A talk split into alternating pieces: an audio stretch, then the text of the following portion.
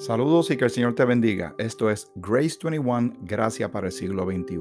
Mi nombre es Miguel Antonio Ortiz. Muy contento de estar contigo y seguimos en la jornada bíblica a través del poderoso capítulo 8 de Romanos. Espero que estés bien, que tu familia esté bien. Y si hay alguna necesidad, alguna situación que tú o alguien de tu familia esté pasando, pues me uno en tu oración, en ruego y súplica a nuestro Señor para que ponga su mano, eh, haga su obra de acuerdo al plan perfecto y maravilloso que tiene para cada uno de nosotros y que Él conceda de acuerdo a sus riquezas en gloria lo que sea necesario en el momento como así Él lo quiera, a su manera extraordinaria, porque Él siempre quiere lo mejor para ti y para mí.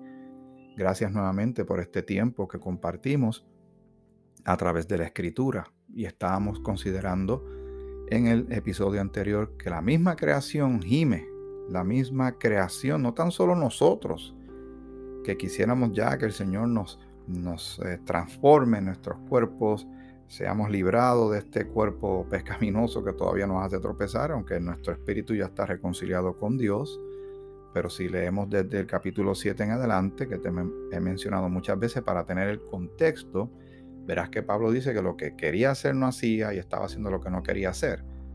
Y él hace una expresión muy fuerte al final en el versículo 24 del capítulo 7, miserable de mí, ¿quién me librará de este cuerpo de muerte? Pero la respuesta está en la escritura. Inmediatamente viene el capítulo 8 y hace un contraste bien grande entre lo que Pablo está presentando en el capítulo 7 y lo que viene en el capítulo 8, que realmente es Cristo mismo inspirándolo a Él para que tú y yo tengamos la bendición de saber estas cosas. Versículo 25 dice, gracias doy a Dios por Jesucristo, Señor nuestro. Así que yo mismo con la mente sirvo a la ley de Dios, más con la carne a la ley del pecado. Pero se va a resolver el problema de estos cuerpos corruptibles y tendremos el regalo de parte de Dios de un cuerpo incorruptible. Amén. Es parte de, el, final, digamos, para ponerlo de alguna manera, aunque ya tenemos salvación, perdón de pecados, vida eterna, falta una cosa más. Ese aspecto del cuerpo físico que dice Primera de Corintios capítulo 15, versículo 54. Y cuando esto corruptible se haya vestido de incorrupción, y esto mortal se haya vestido de inmortalidad, entonces se cumplirá la palabra que está escrita. Sorbida es la muerte en victoria. ¿Dónde está, oh muerte, tu aguijón? ¿Dónde, oh sepulcro, tu victoria? Ya que el aguijón de la muerte es el pecado y el poder del pecado la ley. Mas gracias sean dadas a Dios que nos da la victoria por medio de nuestro Señor Jesucristo. Y en el capítulo 8 de Romanos vamos a entender y vamos a llegar a ese punto del por qué somos más que vencedores. Mientras tanto, nos habíamos quedado en que la creación misma quisiera que la cambiaran, que la arreglaran. Sería extraordinario pensar vivir en un mundo que no hay huracanes, tornados, eh, tormentas de, de, nieve, hay tormentas de nieve, hay tormentas de polvo enormes que se forman donde hay estos grandes desiertos, sequías y además de una creación de, fieras salvajes que quieren devorarnos a nosotros, pero más aún también los seres humanos atacándose unos a otros, todo eso un día va a cesar, todo a su debido tiempo, pero así va a ser. Y quise, quería compartir otros versículos con ustedes, además del que habíamos considerado ya de Romanos capítulo 8, del versículo 19 hasta el 25. Si vamos a eh, Segunda de Pedro, el capítulo 3. Les dije, o te dije, que Dios va a hacer algo grande y poderoso. La transformación es tal que nuestras mentes finitas humanas no dan para considerar lo transformador en cierta manera es cataclísmico porque lo que tiene que hacer es tan grande y tiene que mover tantas cosas del medio que va a eliminar para que venga lo nuevo. Así como Él quiere un cuerpo nuevo para ti y para mí, un cuerpo incorruptible, apto para, para estar en el cielo, pero más adelante cuando venga el cambio, no tan solo de la tierra, todo, todo va a ser cambiado de una manera extraordinaria. El alcance del proyecto de Dios de poner las cosas como Él quiere, dejando atrás todo lo que para ti y para mí hoy es muy común, hablar de pecado, de problemas, de dolor, de tristeza, de guerra, de injusticia, de abuso, de insultos, eh, de un mundo que tiene terremotos y, hecatombes que acaban con la humanidad. Eh, los animales atacan entre ellos mismos, etcétera. Todas esas cosas, todo eso va a cambiar. Y lo podemos probar por la misma escritura. El Señor quiere que sepamos estas cosas para que entendamos aún más su carácter. Cuán grande es nuestro Dios. Hay millones de personas que no le temen, no le buscan, no le creen, no lo honran. Pero un día, a la buena o a la mala, de alguna manera van a tener que reconocer que Dios es Dios. Segunda de Pedro, capítulo 3, versículo 4. Y diciendo, ¿dónde está la promesa de su advenimiento? Recuerden cuando consideramos esto de la gente que se burla.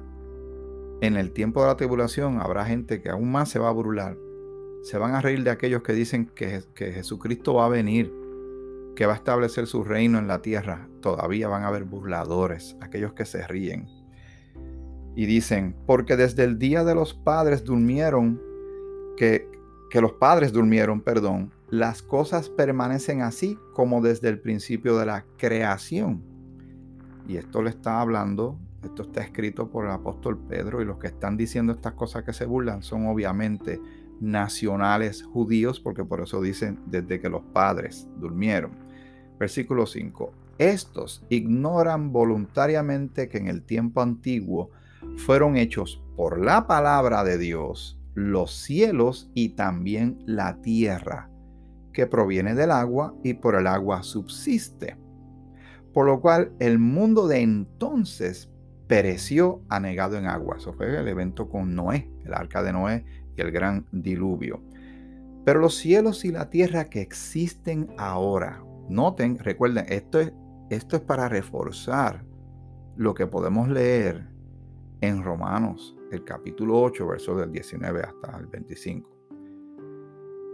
Los cielos y la tierra que existen ahora están reservados por la misma palabra, guardados para el fuego en el día del juicio y de la perdición de los hombres impíos. Recuerden que va a haber un lago de fuego donde van a ir a parar aquellos que no han creído, pero también el Señor le prometió eh, a Noé y a la humanidad que no volvería a inundar el planeta, pero ahora la purificación, para utilizar ese término, con mucho cuidado, esa, esa purificación que Dios va a hacer de todo, utilizará fuego, que, habla de su carácter, de la limpieza, de la pureza, de lo fuerte que es, porque para, para aplicar fuego a algo significa que a lo que se le está aplicando fuego no hay de otra.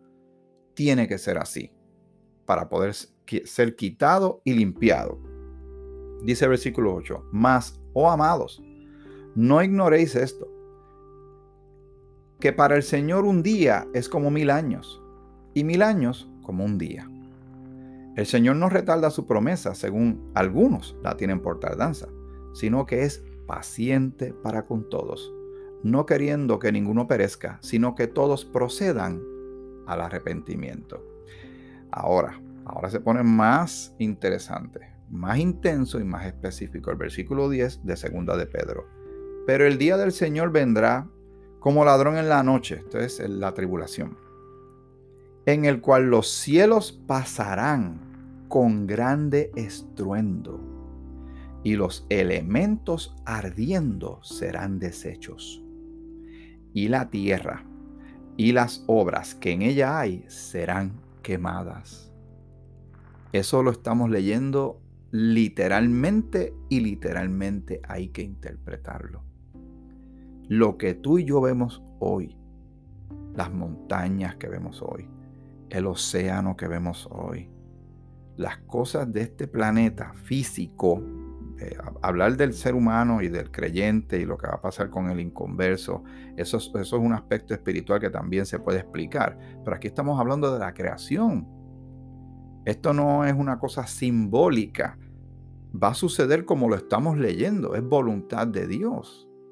Así de poderoso es nuestro Señor. Él es el que manda realmente. Cuando Jesús le dijo al viento y a, las olas que se calmaran, se tuvieron que calmar. Y cuando Él da la orden, porque esa misma palabra, esa misma voluntad santa de Dios fue la que creó todas las cosas. Dios dijo que se hiciera la luz, se hizo la luz, que se hicieran los planetas, se hicieron los planetas, las estrellas. ¿Por qué? Por su propia voluntad. Él no necesita nada de eso. Él existía antes de todo eso y antes de lo que nosotros conocemos como tiempo. Él es alfa y omega, principio y fin, por eso Él es Dios. ¿Quién puede entender a Dios? El camino de Dios, los pensamientos de Dios.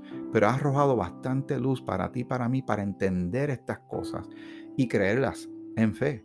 No todo lo podemos entender, pero lo que nos ha presentado a ti y a mí en esta palabra que se ha conservado y cuidado, que Dios ha querido que tú y yo leamos y la estamos disfrutando tú y yo en este momento, meditemos en estas cosas de lo que viene en el futuro, las cosas como las conocemos.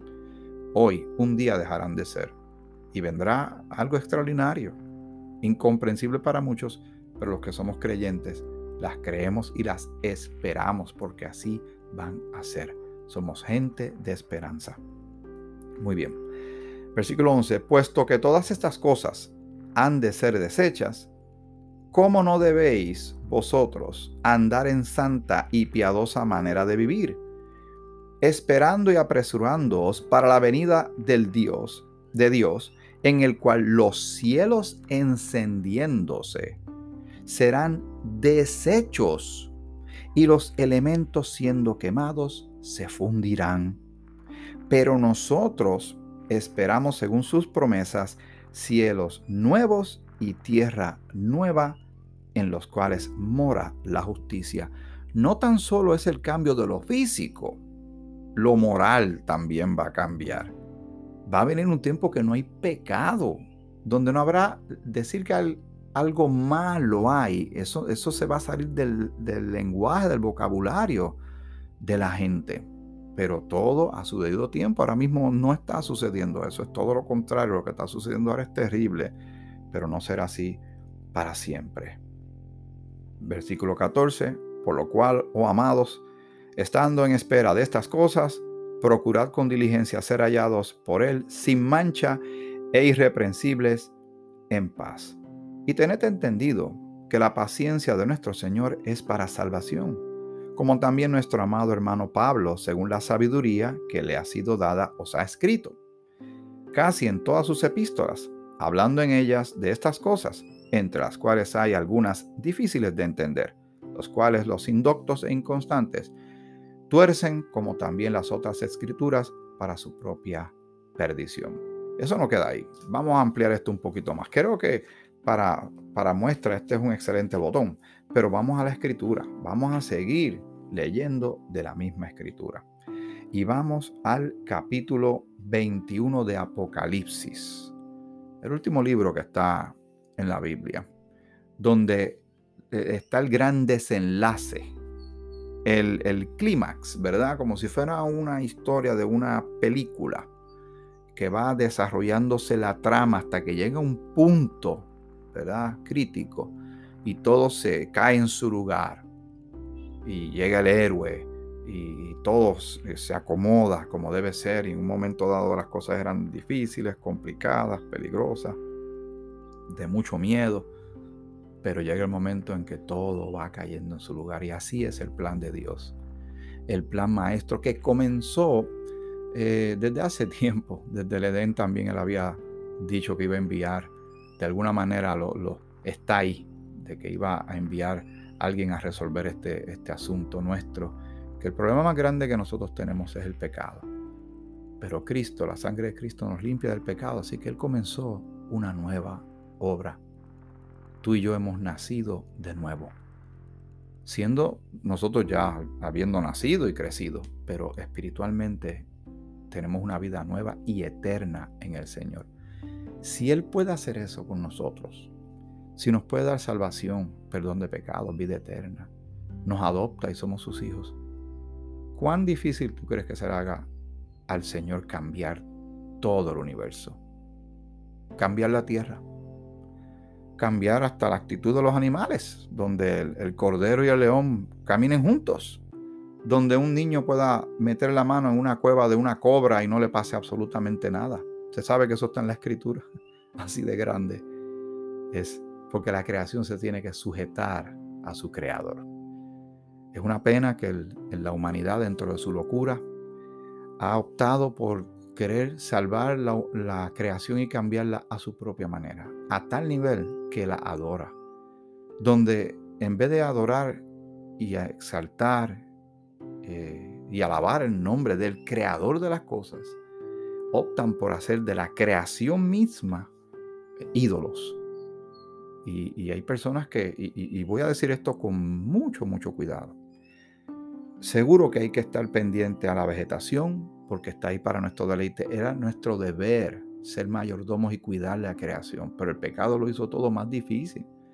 Seguro que tenemos que cuidar de los animales que están siendo tan maltratados, pero nunca considere que un árbol es más importante que una persona o que una ballena es más importante que una persona, porque cuando Cristo vino a morir en la cruz, vino para salvar a los pecadores. La obra, no se preocupe por la obra, la obra el ser humano se ha convertido en un especialista en contaminar las cosas, pero llega el Creador de vuelta y todo será nuevo. Apocalipsis capítulo 21. Dice Juan, recibiendo esta revelación en la isla de Patmos, vi un cielo nuevo y una tierra nueva, porque el primer cielo y la primera tierra pasaron y el mar ya no existía más. Trata de imaginarse eso. Cuando la mayoría del planeta es agua, en la nueva creación prácticamente eso es eliminado para ser sustituido por otra cosa, obviamente, que tiene que ver con la voluntad de Dios. Esto es algo completamente nuevo lo que viene. Si nosotros vemos fotos, a mí, me, a mí yo no tengo muchos eh, hobbies, ¿verdad? Pasatiempo, eh, ¿verdad? Para despejar la mente, pero de lo que me, gusta hacer cuando lo hacía, porque hace tiempo que no lo puedo hacer por todas estas cosas, es fotografiar. Y me gusta fotografiar muchos paisajes, naturaleza, eh, flores, aves, insectos, el, océano, los árboles, todas estas cosas me llaman mucho la atención y veo la poderosa mano de Dios en estas cosas. Pero, ¿sabes? No se me debe olvidar que Dios tiene un plan más grande, que si eso a mí me impresiona, si cuando vemos fotos de lo que los telescopios que está lanzando la NASA y otras compañías al espacio están viendo cosas tan extraordinarias con unos colores sorprendentes y unas formas tan tremendas, imagínense lo que Dios tiene preparado cuando llegue este momento que estamos leyendo tuyo. Y el mar ya no existía más. Y yo, Juan, vi la santa ciudad la nueva Jerusalén de encender del cielo. Viene una ciudad del cielo a establecerse en la tierra. ¿Usted sabía eso? Pues si no lo sabía, ahora se está enterando. Dice, descender del cielo de Dios, dispuesta como una esposa ataviada para su marido. Y oí una gran voz del cielo que decía, he aquí el tabernáculo de Dios con los hombres, y él morará con ellos, y ellos serán su pueblo y Dios mismo estará con ellos como su Dios. Enjugará Dios toda lágrima de los ojos de ellos. Y ya no habrá, eh, prepárate para esto, escucha esto, tienes que creerlo. Nosotros lo creemos por fe porque Dios nos vaya. Dios va a cumplir esto todo a su debido tiempo.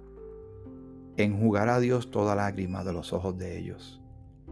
Y ya no habrá muerte, ni habrá más llanto, ni clamor, ni dolor, porque las primeras cosas pasaron. Y el que estaba sentado en el trono dijo, He aquí yo hago nuevas todas las cosas. Y me dijo, escribe, porque estas palabras son fieles y verdaderas. Y me dijo, hecho está, yo soy el alfa y la omega, el principio y el fin. Al que tuviere sed, yo le daré gratuitamente de la fuente del agua de la vida. El que venciere heredará todas las cosas, y yo seré su Dios, y él será mi hijo. Pero los cobardes e incrédulos, los abominables y homicidas, los fornicarios y hechiceros, los idólatras y todos los mentirosos tendrán su parte en el lago que arde con fuego y azufre, que es la muerte segunda. ¡Wow! Lo que viene es radical. Lo que viene es sorprendente.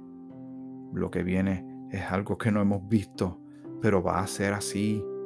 Va a suceder así porque así Dios ha querido que se lleve a cabo. Se va a cumplir.